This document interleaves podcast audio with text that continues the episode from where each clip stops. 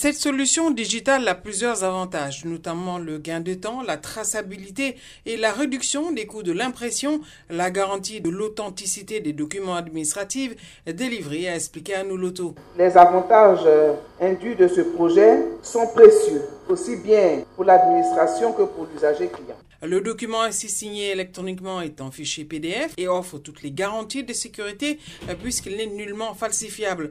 Outre le ministère de la fonction publique, la signature électronique euh, sera également instaurée dans les ministères de la construction, du logement et de l'urbanisme, des mines, du pétrole ou encore de l'énergie, de l'intérieur, de la sécurité et même de l'éducation nationale.